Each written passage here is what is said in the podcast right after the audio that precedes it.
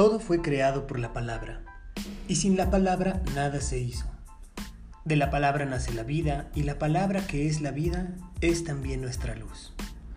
Hola escogidos del Señor, soy Sergio, y espero que la palabra sea de bendición para ti y los tuyos. Acompáñame a seguir al Espíritu Santo en este viaje tan hermoso que es vivir, y tomemos su mano para llegar a los brazos de nuestro amado Jesús. Este legado tan extraordinario está en nuestras manos por su gracia y su amor a nosotros. Aprendamos más de nuestro Padre y tomemos esa agua que al fin saciará nuestra sed. De corazón y con todo mi espíritu te bendigo y te invito a escuchar este podcast. Todo por la gloria de nuestro amado Papá.